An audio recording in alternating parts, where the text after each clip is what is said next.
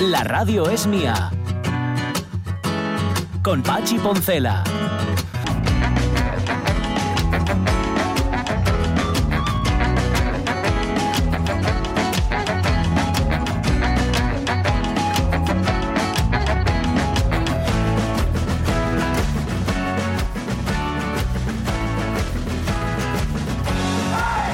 Las 11 y 7 minutos de la mañana, anda que no da de sí Barracks en Albacete. Anda que no es un pueblo de mucho mérito y de mucha tradición. A ver, tener tiene poco, tiene poco espacio y tiene poca gente. Eso es verdad, o sea, no es que sea muy grande, pero ojito al parche. Como es muy llano, muy llano, el pueblo de Barracks, bueno, todo lo que es la comarca, lo que se llama en concreto en la finca Las Tiesas, ahí viene, no sé por qué se llaman así, pero no. Ahí la Agencia Espacial Europea hace misiones cada, cada poco.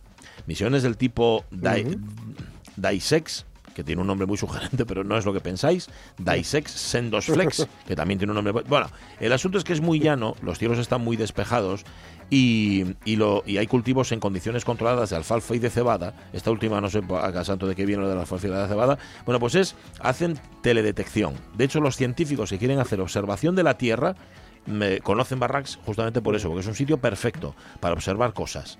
No sé si- Observación de la Tierra. de la Tierra, dice aquí, sí, sí, sí. A la observación de la Tierra. No del espacio No desde, desde la, la tierra, Tierra. De la Tierra. Ahí me hundiste. No sé, porque yo muy llano, muy llano, me imagino que será para ver el horizonte. No tengo ni idea. Sí.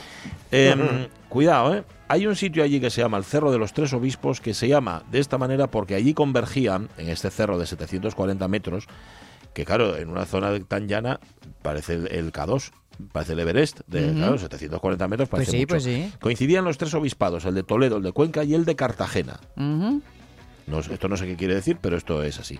Celebran, esto también, esto seguro que os suena un poquitín más, eh, cuando llegan las fiestas en honor a San Roque, entre Sí. el 13 y el 17 de agosto, celebran el toro de fuego.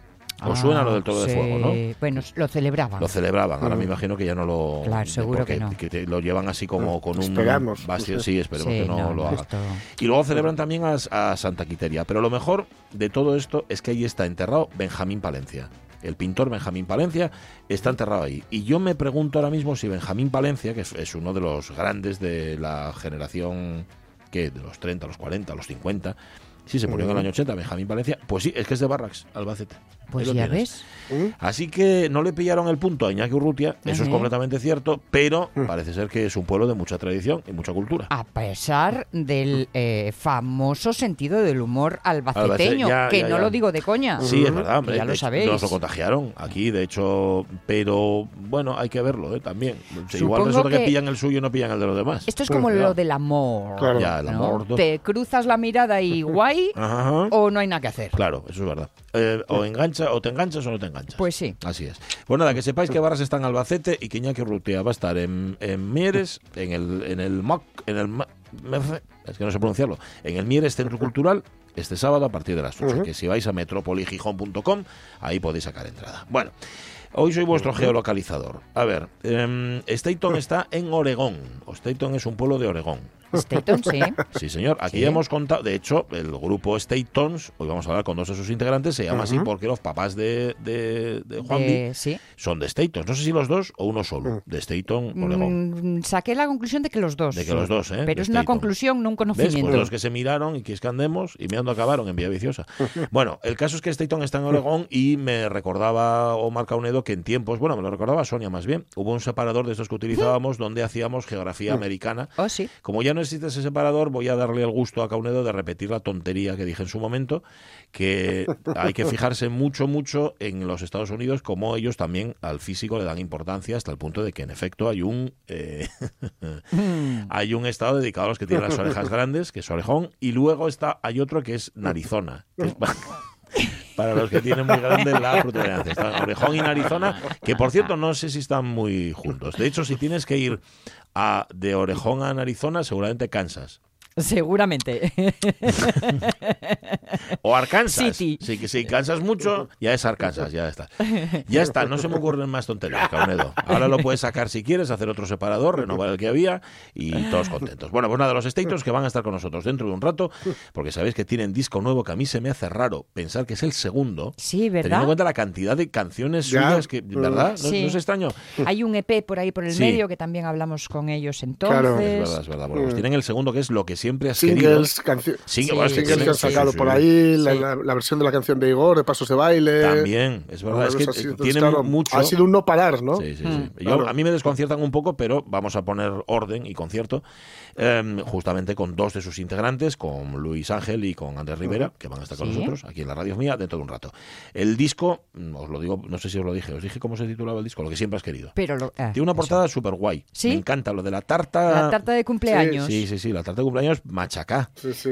Y, y es que veo chapolvo. el dibujo Sí, sí, y oigo la pajarita. Sí, el- Sí. el matasuegras, quiero decir, ¿no? Claro, no se Eso, puede decir matasuegras. Sí, que os parece una especie de, de guiño reelaborado, ¿no? De la portada del Let It Please de los, de los Rolling Stones, que era Pues- precisamente una tarta, Ah, ah, pues una tarta también, pero una tarta era un- una tarta un poco más sucia, porque había una rueda de bici ahí metida. eh, Pero no me extrañaría que hubiera un guiño. Bueno, bueno, pues luego se lo Con lo que tú preguntamos. dices. Luego se Sí, lo sí. preguntamos a ver si es así o no es así. A mí me encanta. Tiene un guiño también así como muy al, a- muy a, a lo antiguo. ¿Visteis cómo pone estéreo abajo en la esquina? No. Es que tengo la portada delante. Lo pone como Sí, los discos de los sí. 50 o 60, no sé. Sí, sí. Ah, Es muy curioso todo. Bueno, luego hablaremos con ellos dos para que nos cuenten más de este disco y sonará aquí en la radio mía. Hoy nos vamos al, al temple, mm, Jorge Alonso, en la efemeridona. Sí, Sí, sí, sí, sí. Nos vamos a, a los templarios. Ajá. Nos vamos a los templarios. em, porque hoy, digamos, se, se les acababa de finiquitar, por si Ajá, acaso. Sí, se le Se- remataba. Se acababa un proceso que había comenzado bastante tiempo antes Mm. y digamos que se intentaba que, que- que no que no que no resurgieran más allá de lo que ya se había conseguido cercenar ¿no? y entonces bueno Que eh, no- va a haber que no una, levantaran cabeza, una- ¿no? una bula Claro, claro. una bula que, que acabe con ellos y finalmente se quemarán bueno se quemará al, al gran maestre que quedaban ¿Cómo que se quemara? ¿Lo quemaron? sí sí sí los ¿Ah, quemaron los sí? quemaron a, a Jacques de Molay lo quemaron y No a, Je- y a Jeffo de Charnay que era el otro que estaba por ahí los quemaron y. Y, y- y digamos que empezó la leyenda porque eh, no, no- no queríamos entrar mucho en eso, pero lo comentaremos, ¿no? Ellos, al parecer, maldijeron a quienes les habían llevado hasta allí. Eh, a que todos morirían antes de un año y todos murieron antes de un año. Ah, sí. Sí, sí. Funcionó, ¿eh? Funcionó. Vale, seguramente alguno cuando, Sí, los sí. Estaba, cuando lo estaba metiendo en el fuego al gran maestre dice, ¡hala, para que temples! Le Estaba diciendo, ¡ah, tal! Sí. Los Bueno. pusieron a hacer chup chup, ¿eh? Pues nada, eso va a ser Sí, sí. dentro de un rato. Hablaremos del temple y de esa bula que a lo que hacía era justamente zaca, finiquitar, que no levantaran cabeza, les pusieron la pierna encima, fundamentalmente. Em, ¿Qué más cosas? Eso es. Tenemos lo que nos habéis contado sobre el agua y la música sorpresa, a ver si os gusta, pero antes la revista de presa para completarla. Yo qué sé, igual están en Barracks observando el inicio de ese, de ese otro sistema solar, los de la NASA. Igual se fueron ahí. O esperando a que, o esperando a que llegue Coco. A lo mejor también.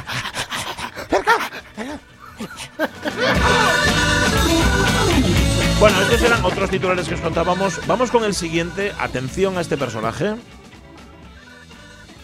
Vamos. Boris Becker vive de lujo pese a haberse declarado en bancarrota. La ambición, a falta de una palabra mejor, es buena, es necesaria y funciona. Ajá. Bien, Parece esto es lo que que, sí. decía Gordon Gekko en Wall Street. en realidad no decía la ambición, ya hemos dicho en alguna ocasión que está mal traducido, dice greed, y greed es la codicia, La codicia, es que ¿No? es diferente, claro. que es un poco la base del sistema, etcétera. Bueno, pues aquí está este hombre que vive, pues eso, de lujo y se ha declarado en bancarrota, es decir, no paga Pero- a sus deudores ni perdona a quienes le, le- le ofenden. Eh, y, y comenzó pues el juicio contra este extenista porque tienen deudas millonarias, Sí. millonarias, que arrancó ayer en, en Londres. Y para que os hagáis una idea, en una de las antiguas fincas que tenía Boris Becker había ocupas Ajá. O sea, tiene Anda. gente que han sido desalojados. Porque él ni Sí, va, sí. ¿no? Él ni, ni va a interesarse Sí, por sí. aquello y lo tiene ahí como. Él como ni va, él no va, no, no. Antes iba a limpiar y tal, y- pero hace A- tiempo que no va. A podar, iba ahí con la, no- con la Retrovator. Sí. Eso es. Eso es. El retrovator le llamaban. El retroetaca. Mira que bien ¿Quieres ver Boris. un retrovator? Decía Boris Becker al llegar. Venga, ven acá, que te enseño el retrovator. Total. que- y ahora ni va. Y lo tiene todo aquello ocupado de. Ahora claro, va. de seguramente de indeseables, aunque el más indeseable es él. Porque si vive como un marajá y Sí, resulta que no ahora, paga. hay, ahora hay ocupas, antes había maleza. Claro, totalmente. Sí, sí, sí. Yo no lo entiendo. Hoy pasaronme un recibo que no esperaba que me pasaran tan pronto y dije yo, adiós. Ya fastidié el, el mes entero porque estamos a día 22. Además dijeron así, adiós. Y, mm, y- y yo ya estoy preocupado por los días que me quedan de mes. Porque, a ver ahora, porque me va, van a pasarme esto, tiene que llegarme el no sé qué, tengo que pagar el no sé cuánto y tal. Eso a Boris Becker se la trae al pairo, le da exactamente igual. O sea, es que-. ¿Y cómo se Se hace declara eso? en bancarrota y a vivir. Ya está. Madre mía. Y claro, yo no puedo declararme está. en bancarrota tampoco. También es Otra cierto. cosa es cómo acabe Nada. la película, ¿eh? Sí, sí, como acabe. Porque estas pero- cosas luego... Ya, pero que le quiten lo bailado. Mm, bueno, ¿no? A- también, A. Boris Becker. ¿eh? Bueno, De momento, punto, eh, bola, y set, Sí, y set partido. y partido. Calamón y Smecker. Bueno, eh, hablando de deportistas, por, por llamarlos de alguna forma, vamos con el siguiente. Sí. Neymar llega en estado lamentable, Uy. casi alcoholizado. Calla. O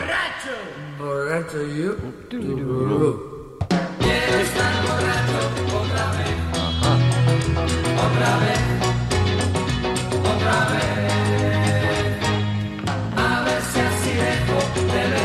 casi alcoholizado, pero tanto bebe Neymar o Neymar. Sí, casi alcoholizado que al parecer, yo escuché ayer la noticia, según la decía el periodista Daniel Riolo de RMC Sport, eh, casi alcoholizado, que también es una traducción un poco tal, que se refiere a casi borracho. digamos, Ya, ¿no? que- Casi alcoholizado. Que no es lo mismo, no sé por qué eh, el uso de esa palabra, ¿no? Ya, no lo sé. Eh, bueno, Ne- Yo creo, espera, yo, a mí me da la impresión que nos corrijan, que tenemos oyentes además argentinos, que cuando en Argentina o en el cono sur en general se dice alcoholizado, Sí. yo creo que hacen referencia más bien a borracho. A borracho, ¿eh? Sí, me da la impresión, Claro. ¿eh? por escuchar a Les ya me de- das tú la- la- el fundamento sí, que sí. puedo tener. Pero bueno, puede venir por ahí. Puede ir por ahí, puede ir por ahí, sí, sí. Aunque también digamos que esto es, es una acusación que le persigue desde, desde sus tiempos en el Barça y desde antes, con lo cual, eh, si bebe tanto, también estaría alcoholizado. Ya, ya, Esto- tam- este chaval. también es. Lamentablemente, ¿no? Ujú. Bueno, esto ya digo, lo ha dicho este periodista y al- que analizó el momento que vive el, el crack o el antiguo crack brasileño en en el Paris Saint Germain y bueno, luego lo comentaron en un programa nocturno de deportes. El caso es que sí, debe de llegar, pues claro, eh, si llegas... mm, Si, si llegas tarde y te levantas pronto, pues no te da tiempo a despejar. Ya. Entonces, Y hueles. ahí que va el hombre. Y claro, claro, claro. Y como bueno, ahora ya le han maleducado tanto que es muy difícil que, que le puedan enderezar. Mira Mm. que, no es, que es joven, ¿eh? tiene 30 años, pero me refiero a lo que el deporte de élite se refiere, Sí. a la redundancia. Sí. sí. Ya le han permitido tantas cosas que ahora decirle algo tan simple como, oye, si no te importa no venir borracho Ujú, ujú. Sí, sí. a los entrenamientos, pues lo agradecería. Claro, dice, tal, ¿eh? borracho yo tururú, dice él también, ¿no? Cuando Pero haces, bueno, claro, muchas, Ujú. cuando haces muchas excepciones y, y- y y con muchas Claro. veces sobre las mismas excepciones, acaban convirtiéndose en Claro. la norma. Claro, claro, claro. claro. Claro, claro, efectivamente. Con tantas excepciones no hay norma, ya, no, ya sí. no hay Claro. una norma que valga, ¿no? Ujú. Y, y no, los, y no olvidemos que a mí es que es un detalle que me, que me llamó mucho la atención cuando me enteré que Neymar lleva, este es el quinto año en el Paris Saint Germain, Ajá. ¿no? Bueno, pues mm, han jugado los mismos partidos, Neymar, el Paris Saint Germain, que Pedri, el jugador del Barça de la selección española, el año pasado. Mm, Jolín. Vamos a Y ver. sin embargo cobran- En cinco años, no, pero ya es solo ver el momento. Pedri no es que haya jugado, es que simple y llanamente ha jugado pues todos los partidos, ha jugado con la selección, ha jugado con el Barça en muchos partidos. Hay que ver, no es, no es tanto los, que, los muchos que ha jugado Pedri como los pocos que ha jugado Neymar. O sea, hasta qué punto se ha escaqueado. Ajá. Que ha jugado 70 partidos en 50 años, que son los que jugó el, el, eh, Pedri el año pasado solamente. ¿no? Pero bueno, este ya sabes, llega el, el Y se fue. marcha, llega el carnaval y marcha. Bueno, sí, el Eh, cumpleaños de la hermana. Si no es la. Sí, Sí, sí, y luego. sí. le- se corta. ¿eh? Este, este también marcha. Yo diría que se corta. todo porque la liga francesa no le importa nada. Pues Ya, eso. ya, que- ya, ya. Tanto que ahora ya Pues pues, nada. Quieren, quieren ver si lo venden. Pues sí. En fin, pues nada, a ver si lo venden. Pero claro, en el estado en el que se encuentra, no sé yo quién lo va a comprar. Vale, eh, el último titular, vamos allá. Te cobra. Se nos corta, eh, Alonso, y además creo que cuando se corta no nos escuchas. Hay algo ahí que está fallando en las dos direcciones. Bueno, em, nos, queda, nos queda un titular. Dale, dale para adelante. Venga, Sí, venga. los divorcios en. China bajan un 43% Sí. Desde que el gobierno da 30 días para pensárselo. Ah, Sé lo que estás pensando. ¿Lo digo bien? Si disparé las seis balas o solo cinco. La verdad es que con todo este ajetreo también yo he perdido la cuenta. sí, sí, sí. Eh, eh, 30 días para pensárselo. Ahí Claro, está. normal, normal. Sí. Hay que, dice que algunos eran impulsivos Sí. y por asuntos triviales, ha dicho un alto funcionario de Cantón, mientras miraba fijamente a un montón de gente que se quería divorciar y decía, pensadlo. Pensadlo, pensadlo. Este es un vuelva usted mañana, pero de otro Sí. tipo. Ajá, sí. Me estaba acordando de un episodio de Aquí no hay quien viva cuando se ponen a. Cuando eh, Fernando, el novio de Mauri, se pone, eh, que es abogado, se pone a separar, bueno, a hacer los trámites para la separación, el divorcio Ah, sí. de una de una pareja eh, homosexual, de una pareja gay que se habían casado y Mauri hace todo lo posible, su compañero, el compañero de Fernando, para que se lo piensen otra vez y no se divorcien. Y en efecto, no se Sí. divorcian. Eh, Claro, funciona. Si te lo piensas No se 30 divorcian, días. sí, sí. A ver, si, lo- si después de 30 días tú insistes, Sí. ya está. Igual es mejor pensarlo 30 Claro. días, pero antes de casarte. Bueno, mm, Eso es. Ahí- ahí va- Hay que pensarlo antes, Sí. hay que pensarlo antes y después. Sí, hay que pensarlo, hay que pensarlo todos los días, me da la impresión, pero bueno, cada uno que piense lo que quiera. Em, gracias, José Alonso. 11 y 23 minutos de la mañana. Llegó el momento de irnos al agua. Agua, agua.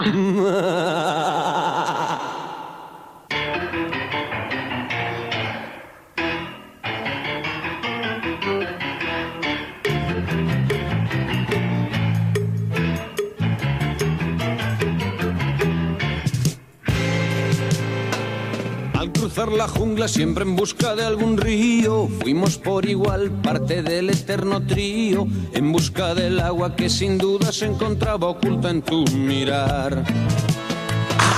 Y no hay por qué aguantar el compartir en tu vida esas cosas que sabemos tienen osadía. Todos quieren agua y la busca de una fuente se convierte en una lucha. Vamos allá. Tu forma de mirar tú tienes agua. Y mi cuerpo está que hierve de tu agua. Dame un poco de agua fresca nada más. Sí, señor. Queríais que no podíamos superar vuestras sugerencias, queríamos que no podíamos estar incluso por encima de vuestras expectativas. Ahí está Juan Pardo. Con mi hermano un poco de agua. Dame a mí de tu agua fresca nada más. Eh, luego, si queréis, analizamos un poco la letra. Ya lo hicimos aquí en la Radio Mía, porque esa canción ya sonó aquí en la Radio Mía. La letra es un auténtico despropósito. Es para que pasársela a la doctora Teresa Pérez Espinosa y a ver qué puede hacer con ella, porque no hay por dónde O cogerla. sea, ¿qué puedo hacer con él? Sí, que puede hacer con efectivamente. Sí, porque con la letra ya no se puede hacer nada. Bueno, la canción de Juan Pardo nos sirve para el Día Mundial del Agua, para celebrarla. Eh, dice eh, Pablo Valerio Méndez que qué carajo es esto. ¿Cómo que qué carajo es? Juan Pardo. ¿Cómo que qué, qué? Convierte en una lucha. Ahí está. Agua. Bueno, ya está. Eh, ¿Qué dicen los oyentes? ¿Qué les sugiere la palabra agua? A Taúl Fatila Morales dice, si tiene que ser una palabra nada más, como en el test psicológico, la mía ya es reuma. eh, sí, Berta Alonso Novoa, sede, directamente. Lojar, aunque suena muy raro, me evoca la canción Me gusta como hueles de los ilegales. Libros sobre agua, muchos, pero sobre todo tres. 20.000 leguas de viaje submarino de Verne, que será por agua. 2.000, no te, bebes, no te bebas el agua, sí señor, Don't Drink the Water, la primera obra de teatro escrita por Woody Allen. Y Agua Verde, Cielo Verde, de Mavis Galant, que no la conozco. Esa es la tercera que nos sugiere. ¿Qué dice Juan Masalix? Para mí la palabra agua significa trabajo. Mm. Fabrico y reparto velas de barco. Y repara, creo. ¿eh? Y la verdad, Sí, la reparo. a mí dame montaña. Ajá, sí, Vaya, prefiero montaña. Claro. Bueno, oye, agua dulce, más que agua Sí, salada. sí, sí. Eh, foto preciosa, preciosa de los meandros del Nora con vistas a la Sierra del Aramo. Qué preciosidad de foto, Marce Gijón. hasta con el Ting, con el de- ¿eh? destello ahí. El destello. Dice Marce, a mí el agua me recuerda que en Asturias somos unos privilegiados, sí señor, por poder disfrutar paisajes maravillosos gracias al clima que tenemos y al agua que tenemos. Bueno, pone... Me gusta, Está muy bien. Rego, sí señor. Nos pone el cartel este de, de Precaución, suelo mojado. suelo mojado y pone de- arriba la radio mía. La radio mía, precaución suelo, suelo mojado.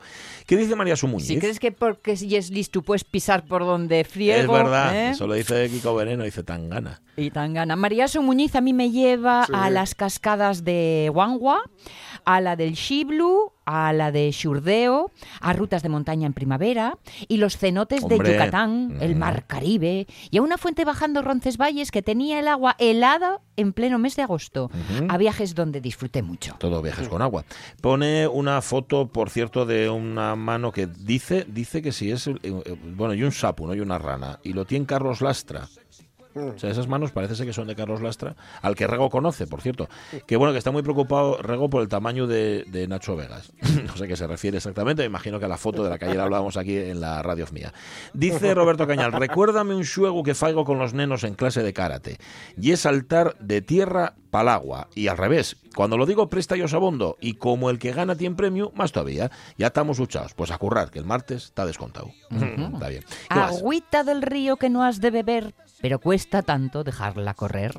Son frases de canción, como no, ¿eh? Pepita Pérez. Sí. Armando Nosti, el río que había al lado de mi casa cuando era criu, era el Peña Francia, pequeñín, pero para mí un mundo.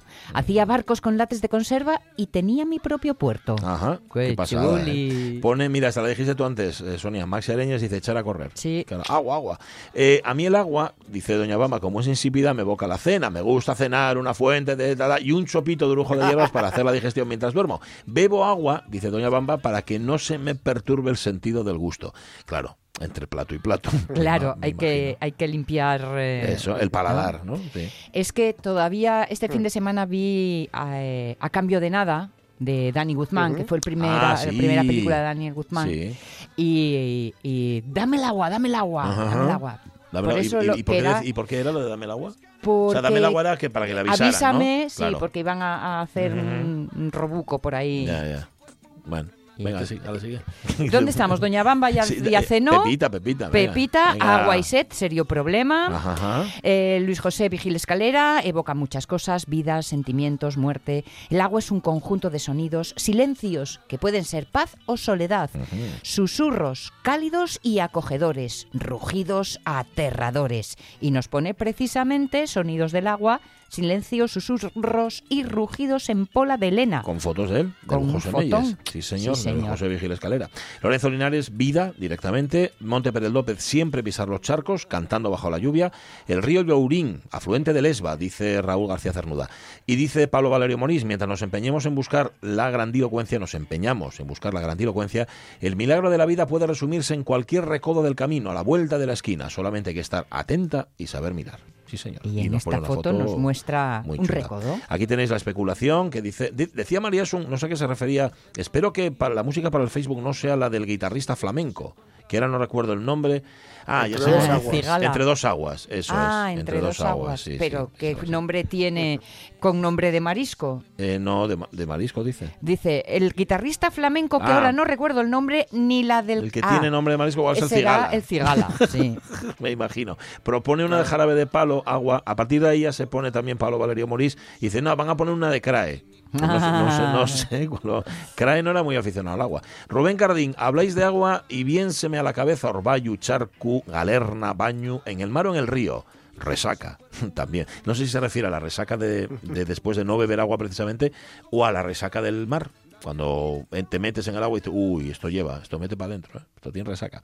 ¿Qué dice Alicia García López? Agua me recuerda estar en el pueblo de mi madre, tirando hojas y palos al río hasta verlos desaparecer. El descenso del órbigo en canoa a las playas de Cuba y sed la pasé alguna vez en viajes largos de tren hace Mm. unos cuantos años. Mira, prefiero pasar hambre. Es que pasar sed es horrible. Sí. Es, es- Sí, es tremendo. sí, sí. Agua, si vienen a por mí, tú dame el agua. Estas son todo canciones, me imagino que de Robin Iniesta. De Extremoduro. De Extremoduro todas, ¿no? Sí. Dice Gloria Camaño, estar dentro del agua es desde siempre una de las sensaciones Mm. más placenteras que saboreé a todos los niveles. La ingravidez, la luz y el sonido, la estética de los y las bañistas, una fuente de inspiración también, dice Gloria Camaño. Y Natalie Castañón, yo cualquier caudal en Tierras Tour que me recuerda a limpio, puro y transparente como el aire. Y Ana Belén Bretón, Pienso en algún momento relacionado con agua y me viene el recuerdo de estar en la calle jugando. El agua caía en modo orvallo, pero no importaba porque jugar bajo el orvallo prestaba más. Hasta que oía la voz de mi madre llamándome a voces, asomada a la ventana, y yo gritaba ¡Cinco minutos más! Qué bueno sería volver a ese momento. yo me acuerdo cuando llovía en la terraza de mi casa, bueno, que no, el patio de mi casa no era particular, porque llovía y se mojaba como los demás, nos metíamos debajo de la mesa, había una mesa y en el en la- y ahí nos metíamos a tal. Pero bueno, durábamos poco porque mi madre enseguida nos mandaba para casa, ¿eh? porque claro, luego dejarlo todo hecho un asco no era plan. Eh, libertad, dice Laura Río Mao, y María es un especulando con la canción, dice, ¿a que ponéis a Händel? Podríamos, podríamos haber puesto la música acuática de Händel, pero no, pusimos a Juan Pardo. Por tu forma de mirar, tú tienes agua. Canta el coro.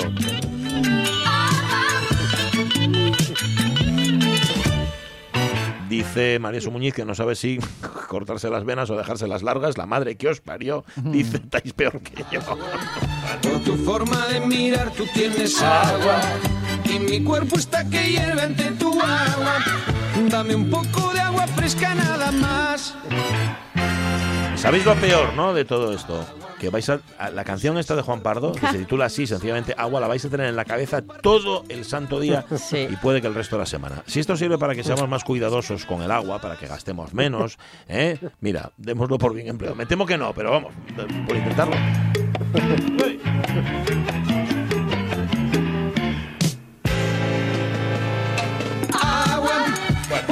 Gracias, oyentes de la radio mía, por vuestra paciencia y por contestar a, nuestras preguntas. Bueno, el agua y el fuego, el fuego que se combate con agua, pero en este caso a fuego pasaron, en efecto, a los, al gran maestre y a los otros maestres de los caballeros templarios.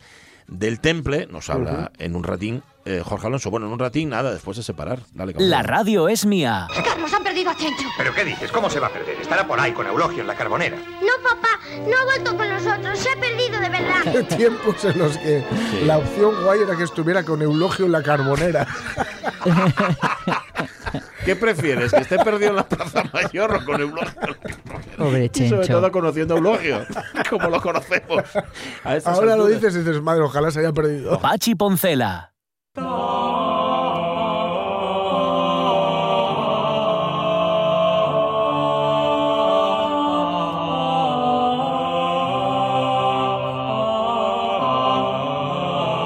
¿Veis? Es poner la música adecuada y ya estamos, que pensaréis algunos, oh, pero esto es música moderna, contemporánea, suena rara. No, es del, del siglo XIV, por lo menos. Nos vamos a 1312, Sí, sí, sí. Jorge Alonso.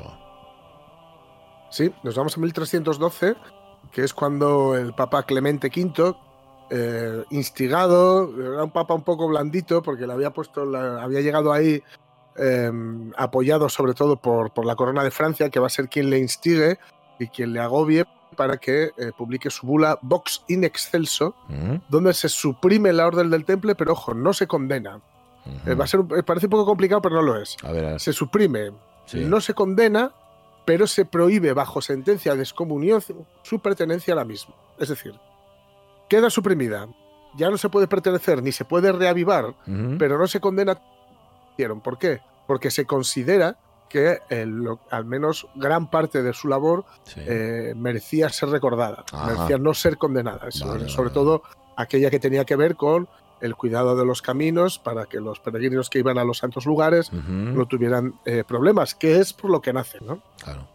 Cuando termina, esta, cuando, con, con este fin ya, con este último pisotón en la cabeza a la orden, el rey de Francia, Felipe IV, se apodera, que esto es a lo que se iba, se apodera de todos los bienes que poseen, Ah, que son muchos, los templarios, y temiendo que pudiera haber un resurgimiento de la orden, pese incluso a la, a la- a la amenaza de excomunión en la bula papal, va a lograr que el gran maestre eh, Jacques de Morey y, su, y otro de los valedores, que era ya decía, Geoffroy de Cernay, Ujú. mueran en la hoguera el 18 de marzo de 1314, dos años después de esto que está ocurriendo de esta de, de- Sí, de esto que estamos contando, de la bula, ¿no? acabando de esta manera con Sí. cualquier, con cual, sí, acabando de esta manera con cualquier posibilidad de surgimiento de la orden. Esto ocurrió hace 710 años. Sí, señor.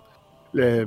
Entonces, bueno, por, ¿qué, qué, qué ocurrió? ¿Por qué ¿Por qué interviene alguien tan poderoso como el rey de Francia y alguien tan poderoso, Urbi et Orbi, como el, el Papa Clemente, para acabar con una orden de caballería? Bueno, pues por ir muy rápido, o, bueno, no muy rápido, pero muy sencillo. Sí. Eh, son una de las, una de las órdenes militares que, que, digamos, nos encontramos en la Edad Media, Ujú. mm, que tienen que ver con el momento en el que tras las cruzadas y tras el éxito que para ellas supone eh, conseguir eh, Jerusalén y recuperar Jerusalén para la cristiandad, que era una cosa, una- un motivo un poco espúreo, ¿eh? porque Ya. en ningún momento eh, eh, los, sí, en ningún momento los árabes o los musulmanes habían prohibido que se visitaran los santos lugares. Ah.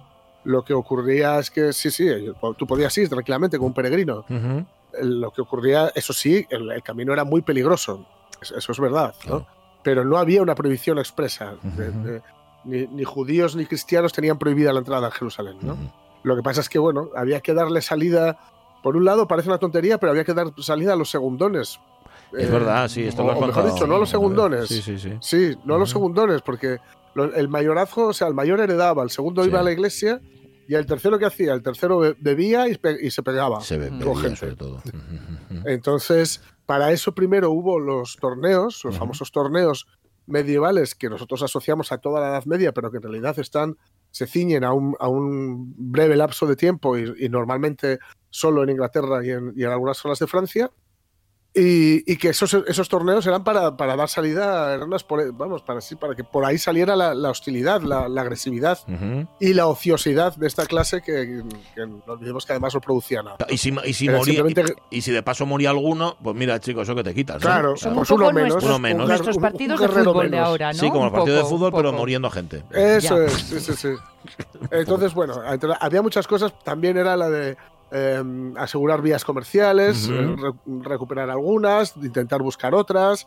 En fin, no era todo motivos religiosos. ¿no? El caso es que en 1118, en Jerusalén, una vez liberada Jerusalén, Hugo de Payens, después de esta primera cruzada, dice que hay que proteger los santos lugares, eh, también proteger a quienes querían ir a visitarlos. Entonces se decide eh, crear la orden del, del templo, ¿no? la orden del templo de Salomón, Ordo. Templi Salomonis. Y bueno, es, es un éxito tremendo y, y es un éxito.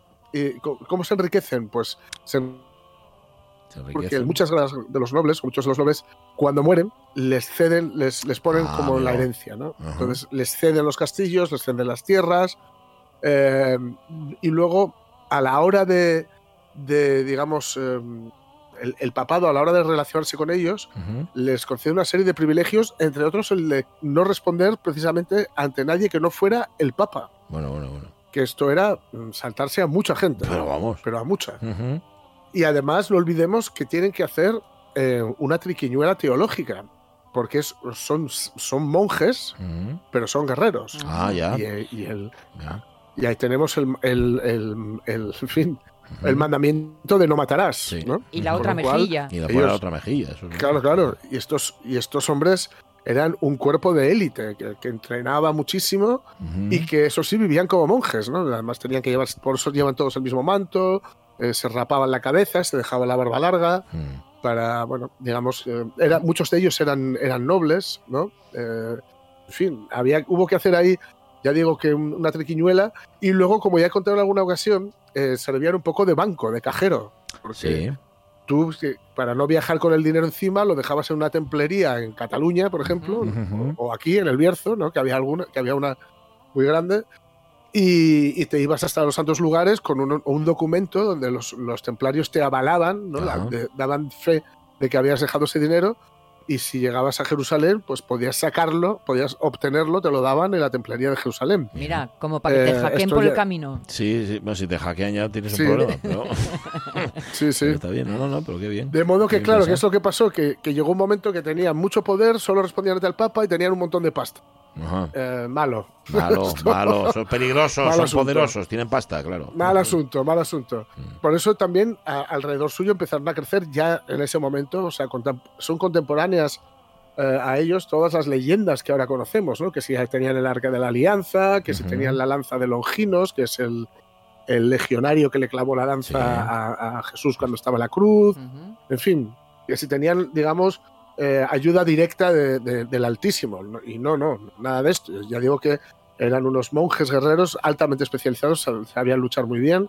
Por norma, por norma podían luchar 3 contra 1, ya os comenté en alguna ocasión, 3 contra 1 lo consideraban una lucha de igual a igual. Está bien, ¿no? Y luego tenían mucho dinero y sabían administrarlo, Mm, está y eso sí, se metieron mucho en política, que era algo que decía Franco que no había que hacer. No hay que hacerlo nunca, Entonces, nunca, bueno, esto. Claro, esto les, les hizo que el, el Felipe el Hermoso en 1307, bueno, estaba, tenía muchísimas deudas, eh, quiso pedir, o, o- mejor dicho, pidió un préstamo a la Orden Templaria para hacer una séptima cruzada. eh, y bueno, ¿Y qué? Pifió. no, no, no se Y la no. ¿eh? Ya, no, mira, no. Si lo vas a gastar en tonterías, no. Creo que no, porque no tenía los avales. Claro. Claro, Claro. no tenía los avales, ¿no? Y luego también el, el- no le había gustado que la Orden del Templo no hubiera querido unirse a la Orden del Hospital, porque aparte de la del Templo empezó a haber más órdenes de este tipo, pero ninguna era la teutónica también, etcétera. Ninguna era tan poderosa como, como la Orden del ¿no? Así que empezó a hacer un plan para, para acabar con ellos. Pero esto, esto suena muy de película, pero es así. Eh, de modo que empezó a, a difamar a los miembros de la orden, tenía Oh. una red de gente que lo hacía, ¿no? Eh, decía que pecaban de orgullo, de vicio, como la norma de los monjes, perdón, el escudo de los templarios mostraba a dos monjes compartiendo un caballo, uno cogido de la cintura del otro, que lo que quería simbolizar era el poco la austeridad de la orden, pues él decía que lo que era lo que hacían era mucha lo que había era mucho sodomita eh, Ah, ajá, ajá. entre los templarios, Claro, ¿no? claro. Entonces es una de las acus- Ujú. claro, Me encanta este sacar de les, quicio que les es acusaron de hecho de, sodo- de sodomía. De todo, claro. el sacar de quicio las cosas ya veo que es de rancio abolengo Sí, esto, hombre, ¿eh? claro. Uf, que lo Sí, hemos sí, sí. hecho desde T igual a Mm. cero. Lo de difamar. Claro, a, yo, yo, a mí si me das un objetivo y tiempo, yo te uno todo el universo Claro. a favor de Sí, sí, para sí, sí, conseguir sí. ese objetivo O que tú de. quieres. Claro. totalmente. Sí, sí. Bueno, el caso es que, bueno, eh, Jacques de Molay y to- todos los templarios, en realidad, eh, bueno, se, se, se arrestan un 13 de octubre de 1307, lo que sería la primera gran redada de la historia, Ujú.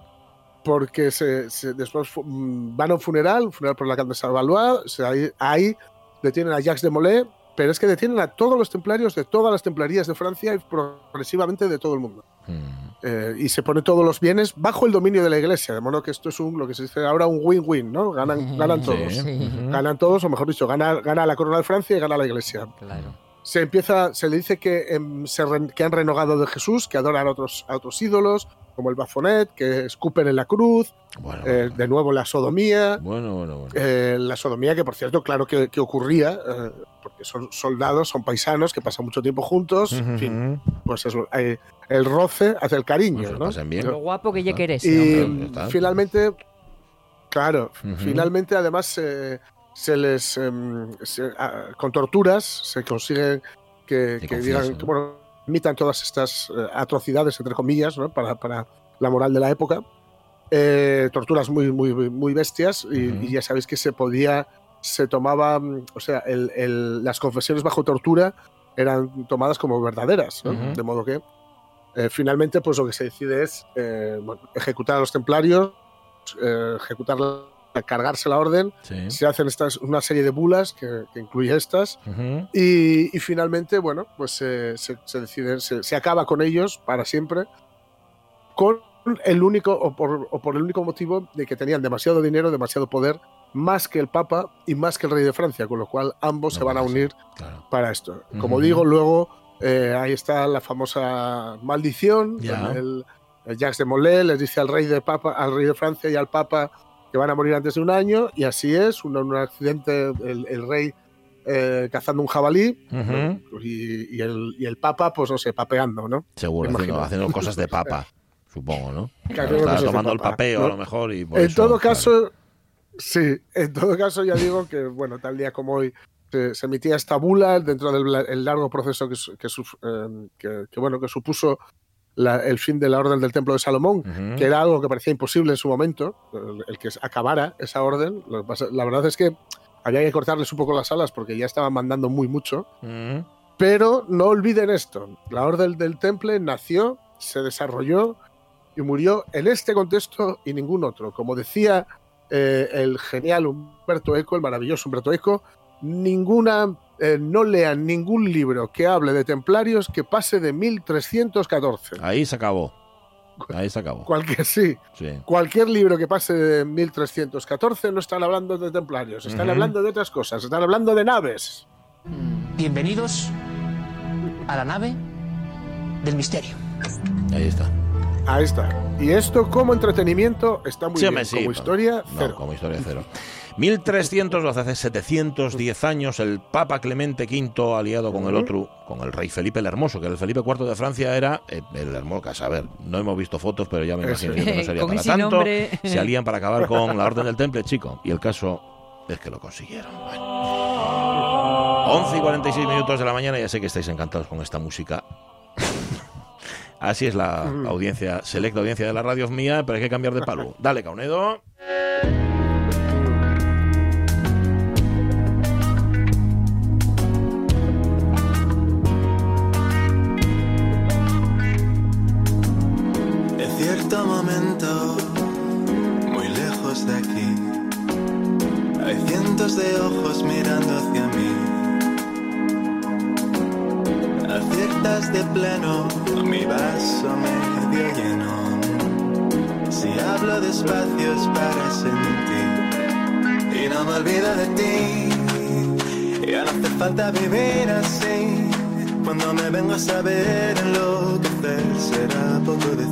Sabéis, oyentes de la radio mía, que en este programa tenemos devoción por Statons. Luis Ángel y Andrés, ¿qué tal? ¿Cómo estáis? Muy buenos días, ¿qué Placer tal? teneros aquí con nosotros. Estamos un poco al principio desconcertados porque nos, nos llama la, la atención que este sea solo el segundo disco. Eh, Porque lleváis como sacando canciones desde hace mucho tiempo, pero este es el segundo eh, entero, ¿no? Por así decir. Correcto, sí. Eso es, el segundo de, de ellos. Porque sacasteis en medio, sacáis el primero, Un luego un EP. EP. ¿Cómo fue eso? Sí, primero sacamos un disco Sí. eh, cuando la formación estaba en sus comienzos. Rodando. Eh, Mm. Después un, un pequeño EP y sacamos un single que no está dentro del disco, que sería Sigue Girando, que es una versión de, de Los Ratones Paranoicos, de, una, de un tema suyo. Y ahora por fin sacamos nuestro segundo disco. Este es el segundo. Eh, em, claro, me imagino que todo eso, con- ah, es que al principio y luego todo, todo lo que habéis ido sacando os ha servido para rodaros, evidentemente, y para encontrar un sonido propio, o el sonido propio de Statons ya estaba al principio del todo. Hombre, yo creo que el sonido va cambiando dependiendo del contexto en el que nos encontramos, ¿no? Al final no hay un sonido idílico, sino que se va adaptando al transcurso de los años. Y, y porque es también un proceso de búsqueda, búsqueda constante. Constante, eso eso no, no llega a final nunca. ¿no? Sí, a ver, no obstante hay quien, oye, saca el primer disco, tiene un sonido ya muy claro, Sí. muy establecido, se hace con su con sus adeptos y a partir de ahí ya me las den todas y todos los de come salen iguales. Vosotros sois mm, todo lo contrario. Creemos que nuestro sonido es- existe. Nosotros no sabríamos decirlo, mucha gente sí que igual nos dice, "Eh, suena a Statons. Que siempre intentamos, aunque hagamos diferentes palos, diferentes tipos de música, que se reconozca que somos nosotros. Nosotros creemos que es el hecho de hacer bailar a la gente. Ah, eso está bien. Mm. Eso, eso- eso me parece que es una de las mejores intenciones que uno puede tener en el mundo, ¿no? De los mejores objetivos, vaya. A mí lo que más me sorprende de estos chicos es que, mm, lo hemos dicho otras veces, son muy jóvenes. El tiempo pasa, ya vamos ¿eh? haciéndonos eh, señores mayores. Son muy, muy, muy jóvenes y sin embargo hacen una música para todas las edades, pero si me permitís yo diría que para adultos. En lo mejor que de esta frase podáis sacar. Sí, intentamos hacer, intentamos abarcar todos los targets de edad, pero sí que el, el- el hecho de la gente que disfruta de la música y que se sienta a escuchar música suele ser gente más mayor. Últimamente, bueno, últimamente, en estos años la gente no escucha la música como tal, la suele tener de fondo en el coche mientras va a un sitio, entonces es más difícil eh, llegar hasta esa gente. Ujú. Eh, Que sea esto, sí. ¿No cansáis, por cierto, de que os digan que sois tan jóvenes? Ah, no, no, no repugna un poco que vengamos de- de- de señores ya de cierta edad como somos nosotros y digamos, "Ah, es que claro, sois tan jóvenes como si, como si nos ofendierais por, por, Es por ser tan jóvenes. A ver, eh, Llámalo envidia solamente. estaba pensando, y Jorge seguramente tiene más memoria que yo para esto, to- todos los, los grandes Ujú. grupos, bueno, y los pequeños grupos de, de toda la vida, los Beatles, ¿qué años tenían cuando empezaron? Si es que eran unos chavalinos, ¿no?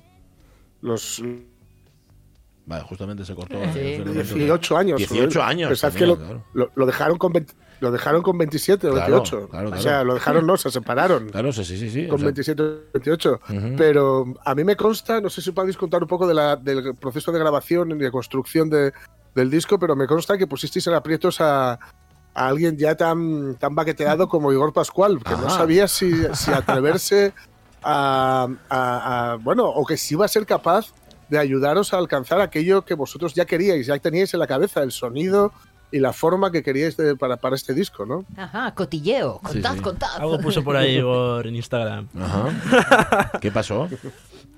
Trabajamos, trabajamos mucho durante la pandemia eh, desde casa.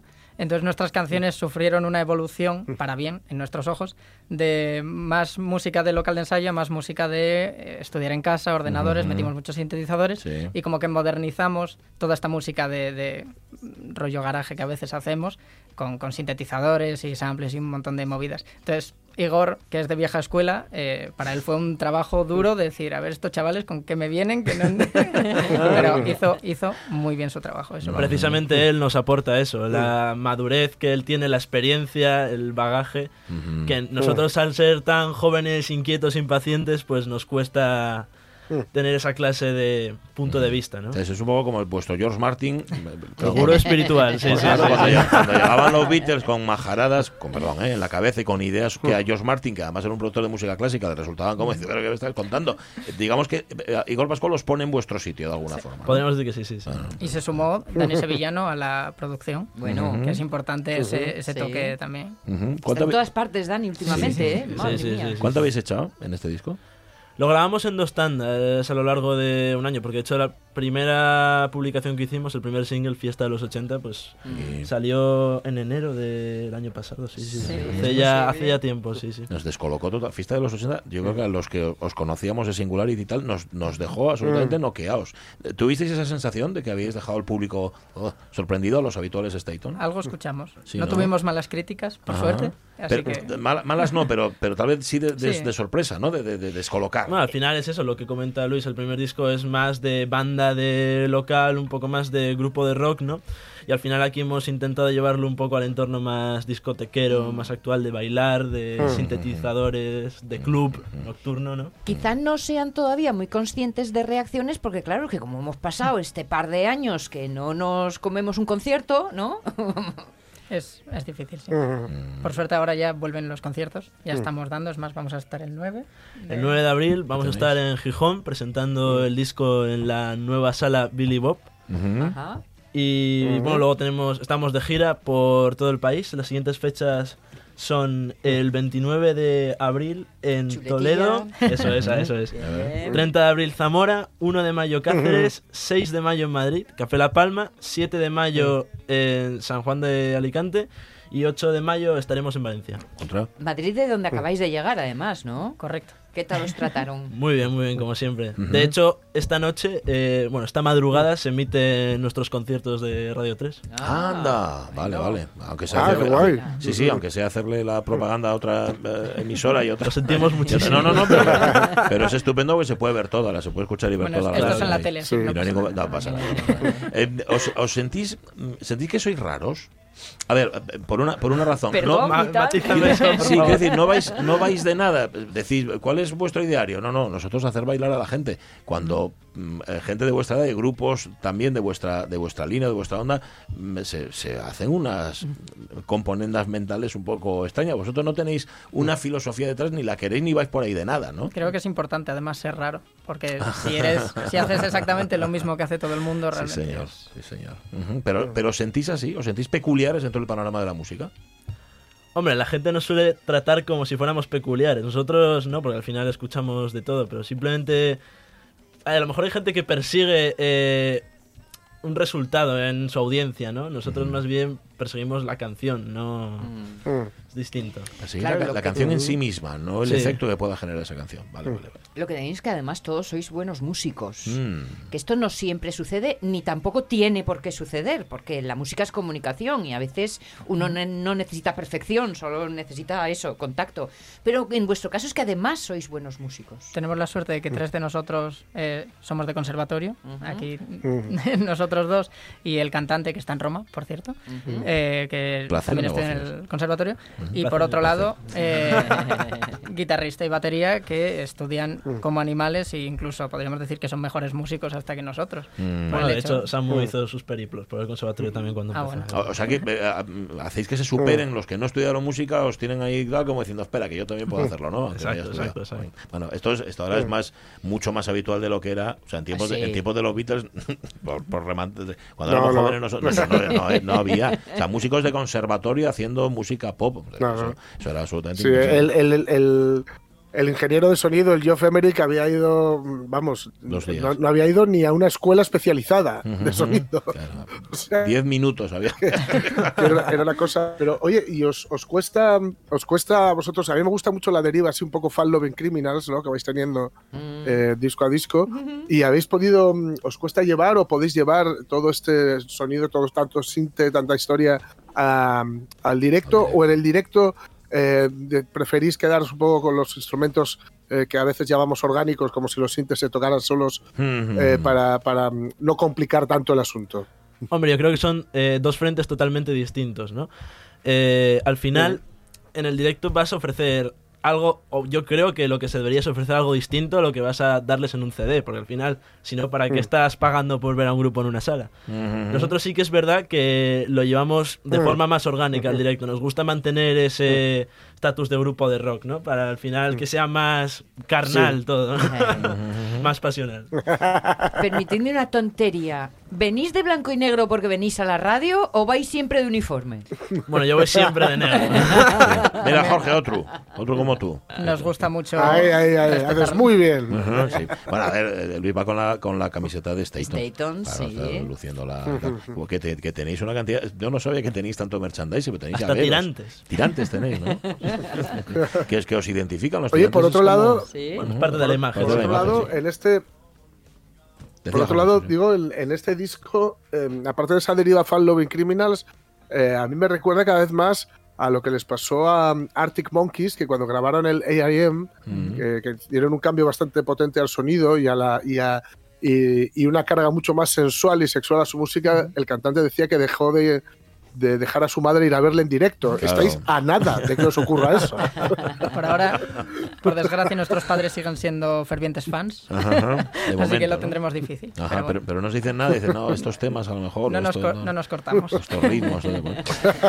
Ah, em, ¿Cuándo es el próximo concierto? Decías el 9 en Gijón. Eso es. Vale, vale, vale. Sala Billy. Bob. Yo es que nunca los he visto en directo. ¿No? Yo tampoco. nunca. Yo tampoco. Nueve Invitado estamos. estás. Ya me vamos a Gijón. Entradas disponibles en epticket.com. Está muy bien. está muy bien. Ahí, Y, ahí, ahí. y- y lo, y lo bien y lo importante que es también que os promocionen bien y tenéis ahí lo que tenéis ahí del aparato que tenéis detrás es bueno, ¿eh? Bueno, gente ahí bien, funcionando bien. Pues gracias a los dos por haber estado con nosotros aquí. A Gracias a vosotros. por tenernos. Statons. No ha sonado prácticamente la música, ha sonado de fondo y no la hemos dejado sonar. Igual la Bueno, dejamos ahora ha- 30 segundillos. Habrá que rescatarla por Sí, ahí. señor, sí, señor. Pero vamos, chicos. sonarán aquí en la radio mía. Sí, señor.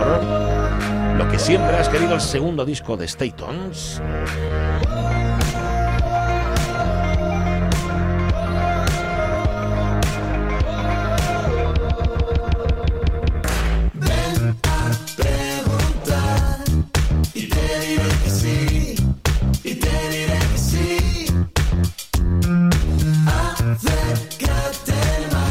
tú has citado mucho, Jorge, pero yo no puedo evitar escuchar a Statons y acordarme de Los Locos. Me acuerdo cada Sí, vez que sí. los escucho. Los Locos. Pero para Sí, bien. ¿eh? Pero para bien. Es que Los Locos son de mi generación.